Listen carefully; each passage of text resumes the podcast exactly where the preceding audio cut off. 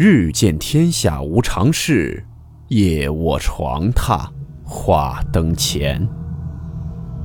欢迎来到木鱼鬼话。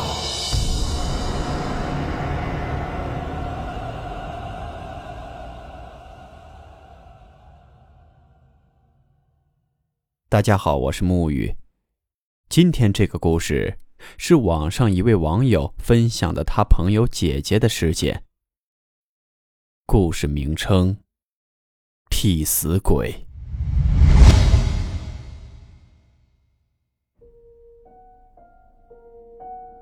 替死鬼这个称呼，想必大家都不陌生。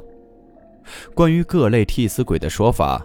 从古至今，各种类型、各种版本也都在一直流传着。一件事情，或者说一种现象，能流传成百上千年，相信肯定有它合理的地方，也有它被大家认同和验证过的原因。关于替死鬼找替身的事件，世界各地都有所传闻。一般来说，替死鬼是死于非命的魂魄。总死守在丧命之地，抓走新来者的魂灵，替代自己，方可超脱孽害。这是对于替死鬼最广为流传和最被认同的一种说法。其实，我们身边如果有一些阴阳先生，问他们替死鬼的说法，也的确是这么回事儿。大家最熟悉也是听过最多的一种替死鬼，应该就是水鬼了。水鬼引诱人的方法有很多，有老人曾说过，以前在水面上看到有鸭子玩绣球之类的很引人注目的东西来引诱人去接近它，从而把人拉下水。或者是水面上会飘着些钱等等。如果我们在一些人烟稀少或者不太熟悉水况的水潭附近看到了一些奇怪的东西，一定要敬而远之。宁可信其有，不可信其无。最起码，我们能避免一些对自身造成危险的因素，还是好的。曾经听老人讲过一个关于水鬼找替身的小故事，说是一个收粮食的人从桥上过的时候，不小心把秤砣掉下了水。但奇怪的是，这很重的秤砣并没有沉到水底，而是慢慢的飘向了触手可及的岸边。这个收粮食的人大骂几句，过了桥后撒腿就跑。很庆幸，这个收粮食的人是了解水鬼的这些伎俩的。但我们今天要讲的这件事儿，是最近发生在别人身上的，而这个替死鬼所引诱人的方式，是我们现在所生活的科技社会中的一种科技手段，也是让人防不胜防。这个事情发生在我朋友的姐姐身上，也可以说是一种非常巧合的事情。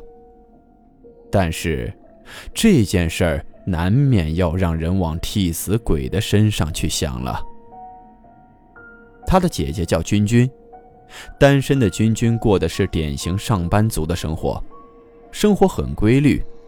大学毕业后，她便来到了一个陌生的城市工作，因为距离的关系。她和在大学的男朋友自然的分手了，工作了两年也没有找到合适的对象，身边的同事也没少向她介绍，只是不知为何见了之后她都没有好感，或许是前男友拉高了她的眼光吧，谈婚论嫁的年龄还没有合适的对象，这让她很苦恼。有一天，她像往常一样。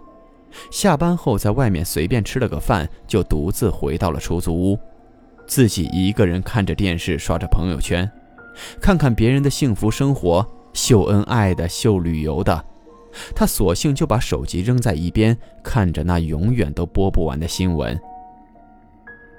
这天晚上，他做了一个梦，梦境中，他与一个长相英俊、身材魁梧的男子邂逅，他们聊得很开心。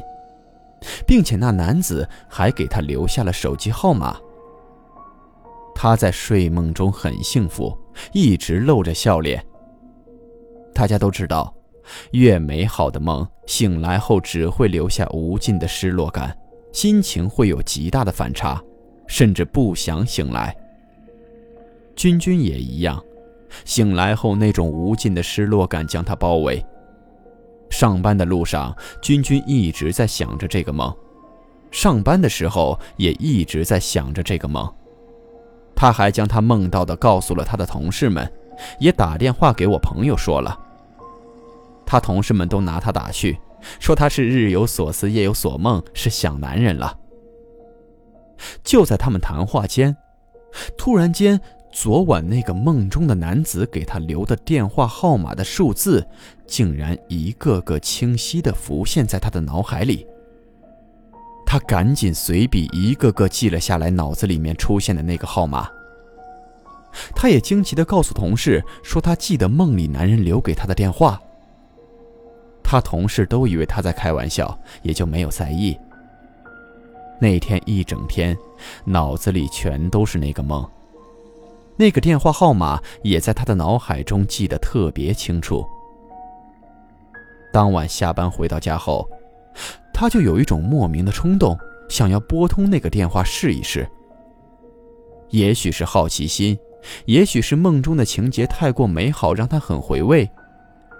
他怀着忐忑的心情拨通了那个号码。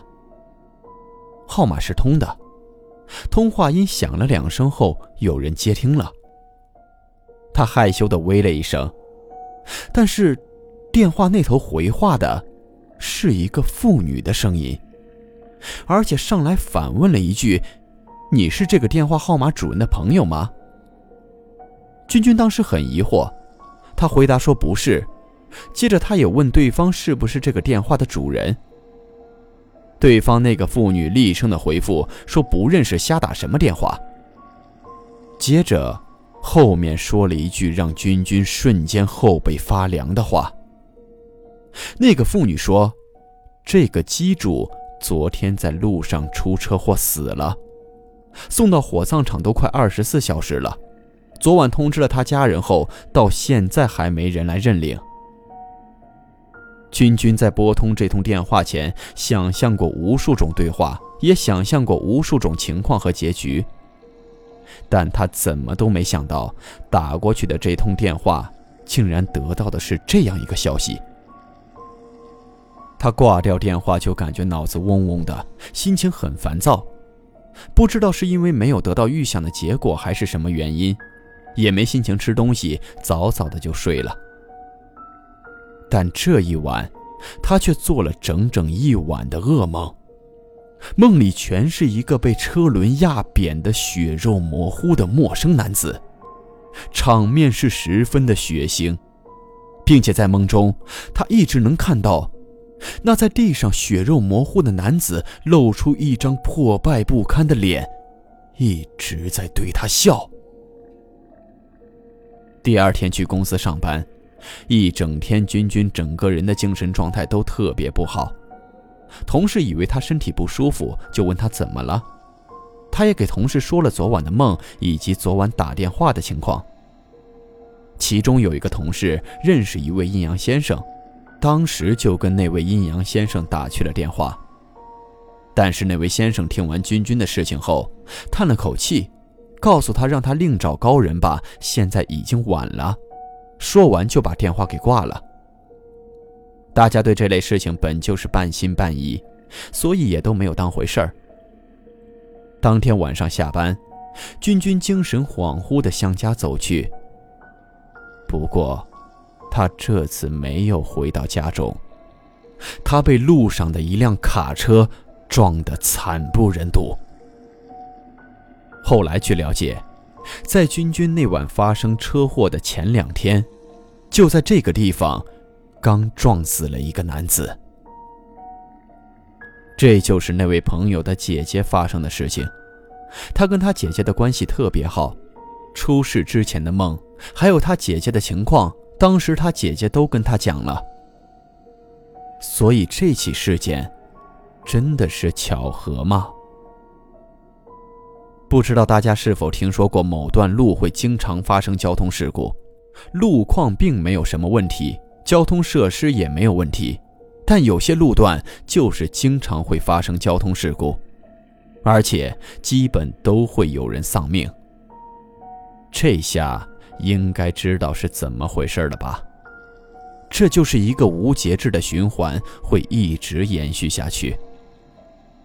有些经常开车的朋友应该都会知道一个潜规则：我们在车上都会备上一些硬币。如果在开车的过程中看到了或者路过了非常严重惨烈的车祸现场，要往车窗外面扔一两个硬币。还有一些比较偏僻的地方，有人出了车祸但找不到肇事者，家人会拉一条白色的条幅收过路费。因为找不到肇事者，只能出此下策争取安葬费。碰到这种情况，过去后也要停下来，围着车子撒一圈水，然后扔一两个硬币，为的也是避一些忌讳，不让一些冤死鬼或者邪祟跟上自己。君君的这个故事其实就是一个典型的替死鬼找替身。只是这个替死鬼找替身的方法已经太现代化了。那个男子趁着君君当时也正在为找男朋友的事情郁闷时，趁虚而入，在君君的梦中幻化成了一个英俊的男子，并且给出了诱饵电话号码，引诱他陷入了这一轮回。君君如果不回拨这个电话，是不是就没事儿呢？所以还是要告诫大家。有时候要克制自己的好奇心，只要不和这类东西产生联系，他们就无法害你。所以还是那句话，谨言慎行。